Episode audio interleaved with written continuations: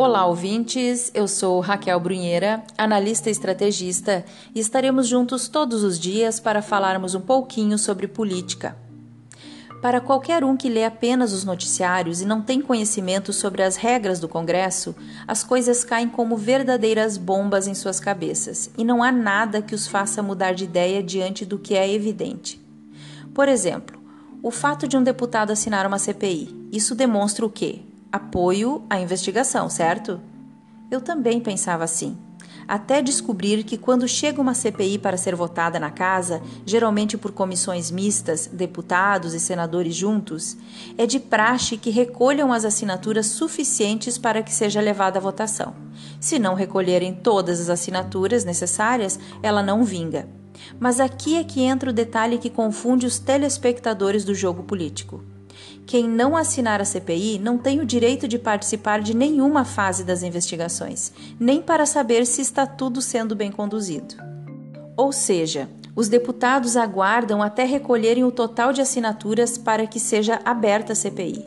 Se recolherem, eles acabam assinando também para ter o direito de participar da comissão que fará o inquérito, mesmo que esta CPI seja contra as pautas do próprio partido, por exemplo. Mas lógico que isso ninguém nos conta, né? Então nós temos que acabar assistindo os aliados políticos assinando CPIs contra o governo e acabamos colocando-os na gaveta dos traidores, porque para nós, leigos em política, assinar CPI significa um apoio total à causa. Então não importa quem assina, e sim quando ele assina. Cada passo dentro do Congresso, cada sim e cada não, é um pequeno processo que pode ser discutido de novo, assim como toda proposta que deve conter centenas de parágrafos abertos para votação. Às vezes, um deputado vota sim para um parágrafo e não para o outro. É assim que funciona. Por isso a importância de terem advogados nos gabinetes. Por isso, tudo passa antes de chegar à votação pela CCJ, Comissão de Constituição e Justiça, onde eles leem todo o processo e debatem se há parágrafos inconstitucionais ou que ferem alguma lei ou liberdade individual. Na democracia, tudo demora porque tudo é avaliado pela lupa da Constituição. E vejam bem, eu já expliquei em algum texto que absolutamente tudo o que é votado é decidido anteriormente dentro dos gabinetes. Ninguém chega lá sem saber o que vai votar. Tudo é pensado pelos líderes dos partidos e líderes das bancadas. Hoje no país, o presidente e a alta cúpula dos partidos nem precisam estar eleitos para terem poder. Eles já têm o poder nas mãos apenas por decidirem as atitudes que seus deputados eleitos terão diante de cada votação. E são eles quem definem quais deputados devem assinar as CPIs para acompanhar as comissões. Entenderam agora como o fato de não sabermos como a coisa funciona pode mudar completamente o entendimento da notícia?